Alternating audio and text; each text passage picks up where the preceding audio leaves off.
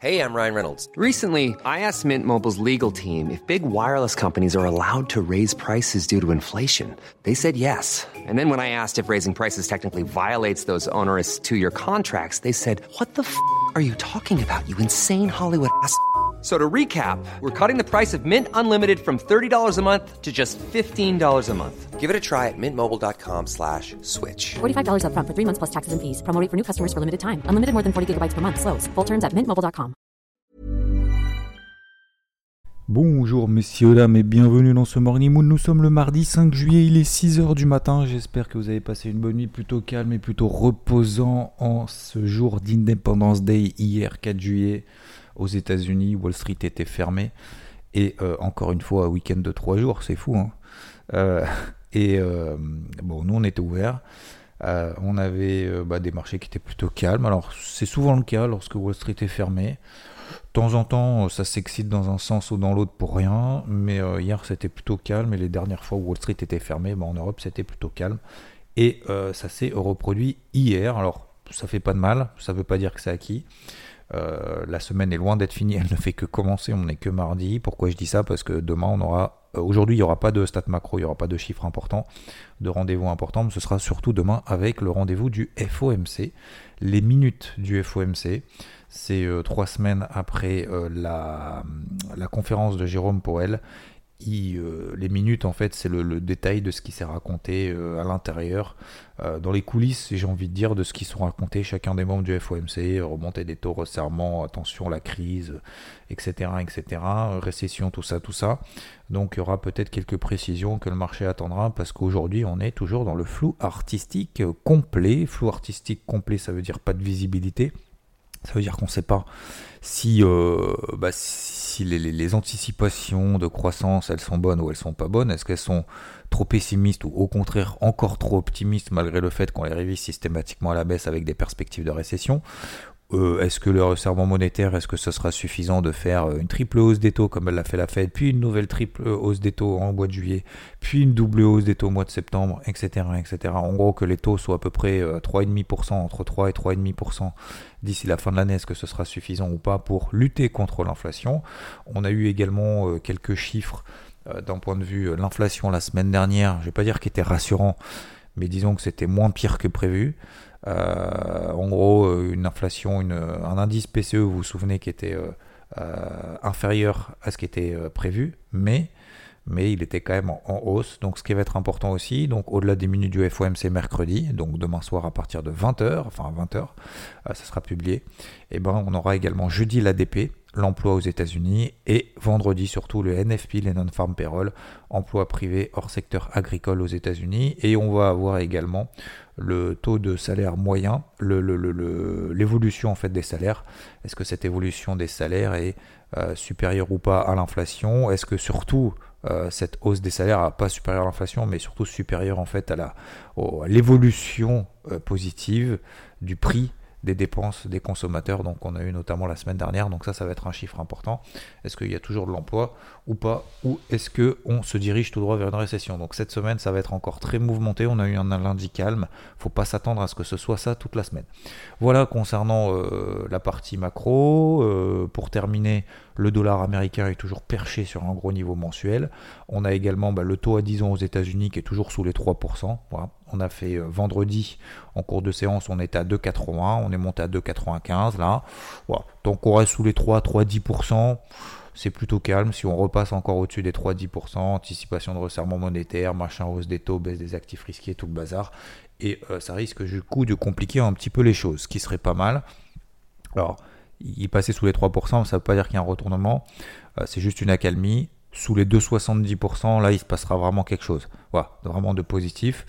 Euh, là, pour le moment, c'est pas le cas. Pareil pour le dollar, c'est un calme. Ça monte, ça monte, ça monte doucement, mais sans vraiment accélérer, mais ça monte quand même.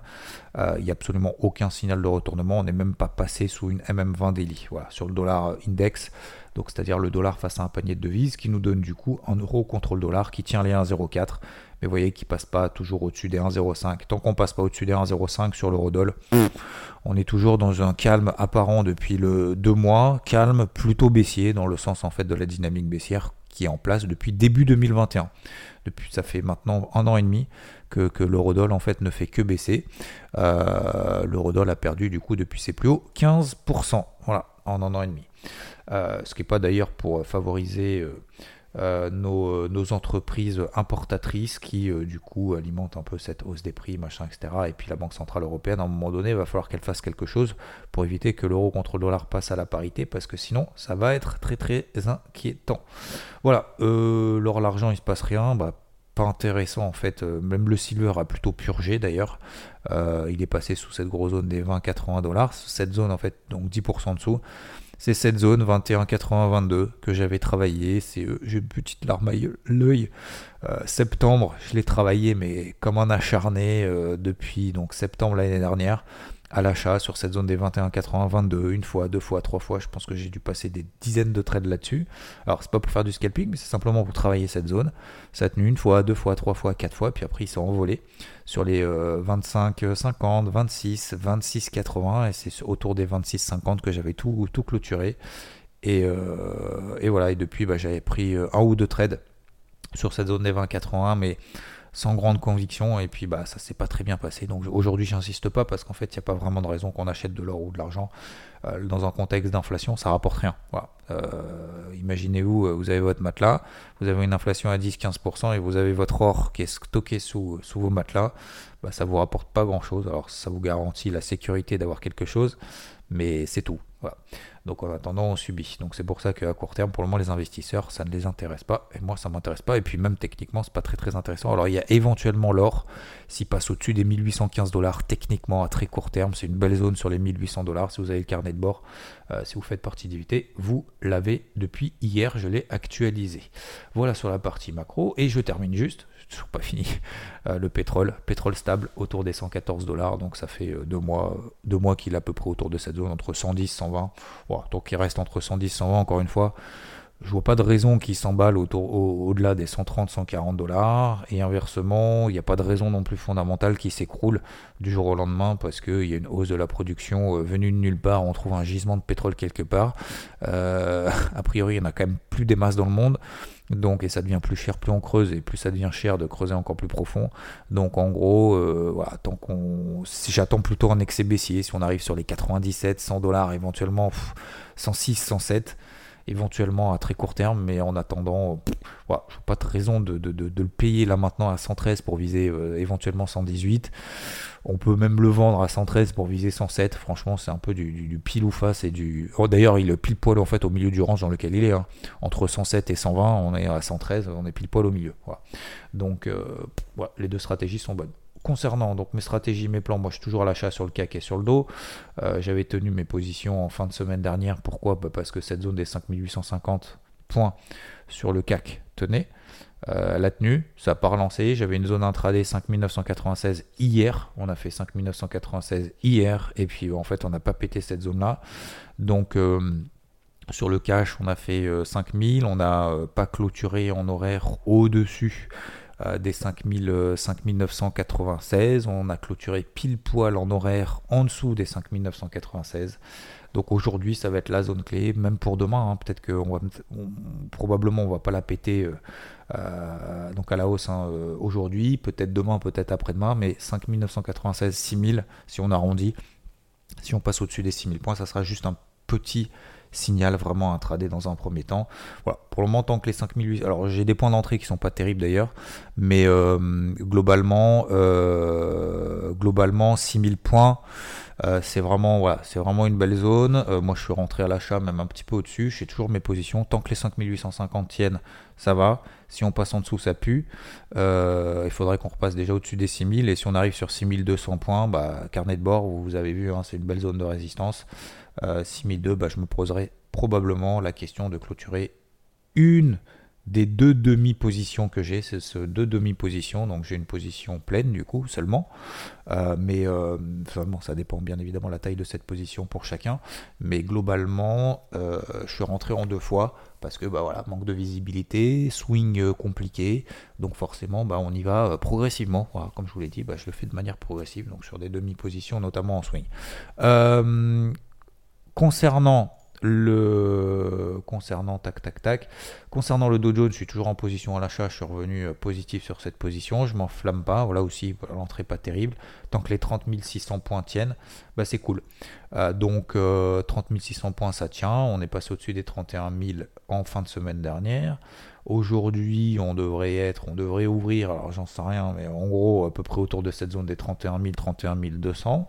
Donc je m'enflamme pas pour autant. Moi, j'ai un premier gros objectif sur 31 700, voire 32 200. À 32 200, moi, je vois pas trop euh, de raison qu'on aille bien plus haut. Éventuellement 33 200 pour, euh, par extension. Mais pour le moment, voilà, je tiens tranquillement ma position. Euh, alors tranquillement, oui et non. Hein. La semaine dernière, j'étais quand même en moins-value de 500-600 points. Euh, aujourd'hui, je suis en plus-value de 200 points.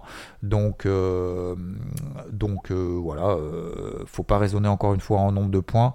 Ce qui est important, c'est l'exposition qu'on a par rapport à, le pourcentage en fait. De, variation de cette position par rapport à son capital. C'est ça le plus important. Encore une fois, tout dépend de la taille de position. Si vous avez un euh, plein euh, sur, euh, sur Dow Jones et que vous avez un compte à 10 000 balles, c'est pas la même que si vous avez un compte à 1 million sur, sur une position future sur Dow. Vous voyez ce que je veux dire? Donc, nombre de points, en fait, c'est une référence en brut, mais il faut pas avoir peur de se dire ah, putain je perds 600 points ou, je gagne 600 points quoi.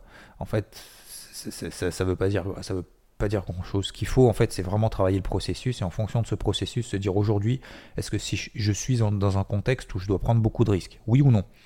Si la réponse est non, est-ce qu'il faut que j'arrête faut que je m'empêche de faire quelque chose? Si la réponse est non, je réduis la taille de mes positions, tout simplement. Voilà, point barre, terminé.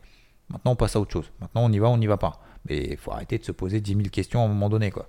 Donc, voilà, moi, j'ai fait le choix de tenir les positions euh, à l'achat sur le dos et sur le CAC.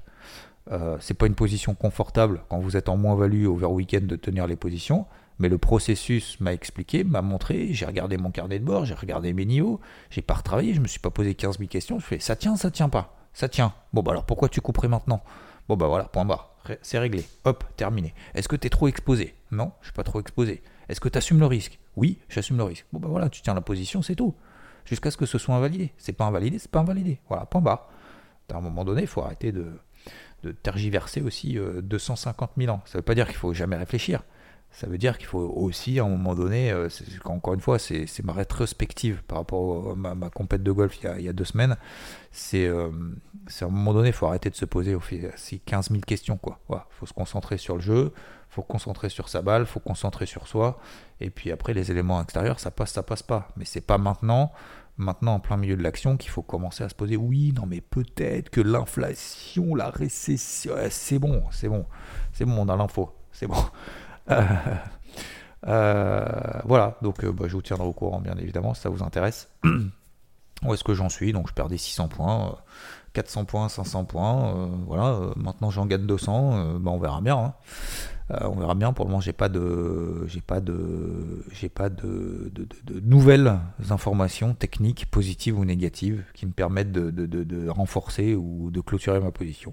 Voilà. Donc pour le moment, je tiens. Est-ce que je devrais clôturer une moitié de position parce que machin, nanana Ouais, je pourrais, mais encore une fois, ça dépend de mon exposition globale. Voilà. Mon exposition globale n'est pas euh, méga acheteuse, elle n'est pas méga vendeuse, elle n'est pas, voilà, pas neutre je tiens mon, plan pour le moment. Je sais qu'il y a des rendez-vous demain. Je sais qu'aujourd'hui, il n'y a pas beaucoup de rendez-vous, que ça va probablement aller un peu dans tous les sens.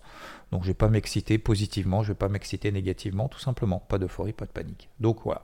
Donc, en intraday, le CAC, je vais surveiller toujours les 5996. Le dos, euh, positif. Donc, euh, voilà. Euh, en swing, j'ai pas de nouvelles informations. Encore une fois, la zone des 31 030 c'était vraiment la zone à, la zone à passer. On les a passés. Bah voilà, maintenant on est 100 points, 150 points au-dessus. Maintenant, faut voir si, euh, faut voir si ça tient ou pas. Mais j'ai pas de, j'ai pas de plan particulier pour aujourd'hui, pour le moment. Euh, je vais regarder le SP500 éventuellement cet après-midi. Euh, j'avais ouais, j'avais une belle zone sur les, les 3830. Je sais pas, je, crois que je vous en avais parlé, non? Bon, on est passé au-dessus. Alors hier c'était fermé aux US, donc c'est un peu, c'est un peu délicat. Je vous donne juste deux zones, pas forcément un plan, mais 3830 sur le SP500 et 3855 sur le au-dessus. Euh, au-dessus des 3855 sur le SP500, ça veut dire qu'il a envie de pousser un peu plus loin. et ce serait quand même plutôt positif. Voilà. Donc mon plan, ce serait au-dessus de 3850, me dire, ok, il y a un flux qui se met en place, je paye, euh, donc 3853, hein, regardez votre graphique où il y a une mèche 3853, euh, enfin peu importe. Euh, regardez bien vos graphiques avant, bien évidemment, ça, vous évitera aussi de faire des erreurs comme j'ai fait peut-être la semaine dernière sur le dos. Au-dessus des 3850, 3, 3850, 3850, on va arrondir. petit flux qui se met en place, voilà, on peut se dire ok, j'accompagne un petit peu, faut que ça parte, faut que ça parte, faut que ça parte. Et si ça retombe en fin de journée, eh ben on clôture, terminé, on passe à autre chose. Euh, et si on passe là au-dessus, euh, peut-être euh, ouais, peut-être une petite centaine de points hein, là-dessus, hein, 3930 derrière. Voilà, on est à 3830, 3930 ça peut être un bel objectif, c'est l'équivalent des 31007 sur le dos que je vise sur mon swing dans un premier temps. Donc 100 points sur le SP500, c'est beaucoup, hein, puisque ça, ça, nous fait à peu près du quasiment du 3%, un peu moins. Donc euh, voilà, 3850, si on passe là au-dessus, ce serait quand même un bon signe positif. On a des plus bas de plus en plus haut, d'ailleurs en horaire, regardez en horaire sur euh, l'ensemble des indices. Euh, bah, depuis vendredi, on a des, plus bas de plus en plus haut et des plus hauts de plus en plus haut, ce qui montre qu'on est dans une tendance haussière horaire, dans une tendance horaire haussière plutôt. donc, donc voilà, maintenant il faut que ça se confirme, il faut que ça se matérialise, il faut que ça se transforme avec les différents chiffres macro qu'on a tout au long de cette semaine un apaisement du taux à 10 ans, peut-être un dollar qui refaiblit un petit peu plus. Euh, et puis, euh, puis voilà, puis globalement ça se propage également sur le marché des cryptos, donc toujours pareil, euh, il y, a des petits pumps en cours. Là on est pile poil en train de travailler les MM20 daily. Vous vous souvenez, ces fameux, ces fameux remparts, ces fameux gros zones clés. Vous prenez la capitalisation totale, on est dessus. 887 milliards de dollars. Euh, la capitalisation totale, donc globalement, elle a pris entre 4 et 5% là, euh, hier, donc ça c'est plutôt bien. Euh, L'Ether, pareil, en train de travailler sa MM20 daily, il a pris 7-8% hier, il est en train de la travailler. Le Bitcoin, surtout, est beaucoup plus propre que l'Ether, pile poil 20 500 dollars. donc vous vous souvenez, hein, c'est cette fameuse MM20 daily, bah, on est pile poil dessus. donc bravo à ceux qui ont payé, notamment sur des des euh, comment dire ce qu'on appelle un peu une poche active sur une, partie active de son capital où on se dit bah voilà je fais un peu de trading à court terme euh, là on est sur des, premiers, euh, des premiers objectifs Total 3 également donc la capitalisation totale hors Bitcoin hors Ethereum pareil on est en train de travailler la MM20 daily il a pris hier 3% donc ce qui montre que c'est surtout Bitcoin et Ether en fait qui ont bien pris hier et on, est, on a pas mal de, de cryptos aussi qui, euh, je ne vais pas dire qui se retournent, mais euh, ouais, qui ont des configurations. Alors GMT par exemple, le, Move to Earn, euh, Yamatic également, au-dessus de sa MM20 Daily. On a OKB par exemple, qui est au-dessus de sa MM20 Daily, au-dessus de sa MM50 Daily également. Donc ça montre qu'il y a eu une grosse pause dans cette tendance baissière et là que c'est en train d'essayer de relancer. Et on en a d'autres comme ça, FTM, Atom. Euh, QNT, euh, voilà. Donc ça, il y, a des cryptos qui sont beaucoup plus fortes que d'autres, euh, d'autres un peu plus faibles, comme par exemple le GLD. Mais, mais voilà, globalement, en fait, on est en train de travailler ces MM Daily, et ces MM Daily, en fait, sont des, ouais, sont des, sont des premières indications. Voilà, alors pareil, en fait, c'est comme sur, sur les marchés tradis, c'est-à-dire que c'est bien, c'est calme, il y a eu un premier quelque chose, mais, mais, mais, mais, ne nous emballons pas, messieurs, dames. Voilà, donc encore une fois, on panique pas. La semaine dernière, quand on commence à se dire, ça y est, c'est le début de la fin du monde, la fin du capitalisme et la fin de la bourse, parce que ça peut perdre encore 50%, effectivement, ça peut perdre 50%. Ça peut également être une opportunité de rentrer sur un marché qui a perdu 20% depuis le début de l'année.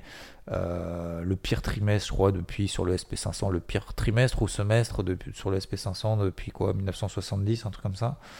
Euh, c'est pareil sur les cryptos, globalement. Donc, euh, donc voilà, après à chacun de voir si, si on a envie de, de persévérer et d'essayer de, trouver en fait des opportunités dans un marché qui, que personne ne veut. Mais en fait, moi, ça me fait penser un petit peu au, pareil, aux toutes les crises en fait. Même 2008, 2007, 2008, même, même le Covid. Euh, personne n'en voulait, l'économie est à l'arrêt, putain, faut surtout pas investir, euh, qu'est-ce qui va se passer, oulala, oulala, oulala, oulala. Et puis en fait, c'est le point bas, et puis derrière, les marchés sont jamais retournés là en bas, quoi. Donc euh, je dis pas qu'il va se passer la même chose, je dis pas que c'est le même contexte, je dis pas que voilà, les, y a des, les banques centrales ont quand même injecté des milliards de milliards. Faut pas omettre aussi, quand même, accessoirement, le fait que ça puisse bien se passer. pourquoi est-ce qu'on pourrait pas avoir une inflation qui baisse un peu? euh, qui, voire qui baisse avec cette remontée des taux, avec effectivement alors une économie qui va baisser aussi, une croissance qui va baisser.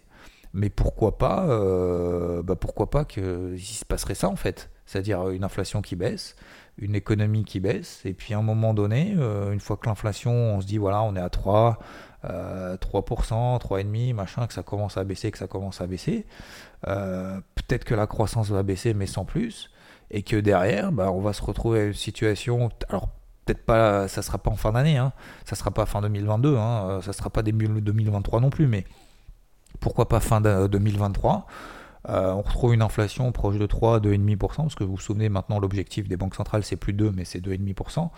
Et ben euh, avec une économie finalement, à un moment donné, on arrête de remonter les taux, puisque ça commence à faire, euh, ça faire effet, et puis voir on les rebaisse à nouveau, et puis après, bon, on, commence à, on commence à épurer un peu le bilan. Alors, épurer le bilan, bah, vous me direz, ouais, les banques centrales sont à 9000 milliards. Mais euh, pourquoi pas après que ça baisse progressivement pendant plusieurs années? Est-ce que ça, c'est impossible? Bah, peut-être pas, en fait. C'est peut-être possible. Donc, donc, je pense qu'il faut aussi se poser les questions que. J'ai l'impression que pour beaucoup, en fait, c'est sûr que ça va être la merde pendant des années. Et je me dis, pourquoi est-ce que ça pourrait pas bien se passer? Voilà.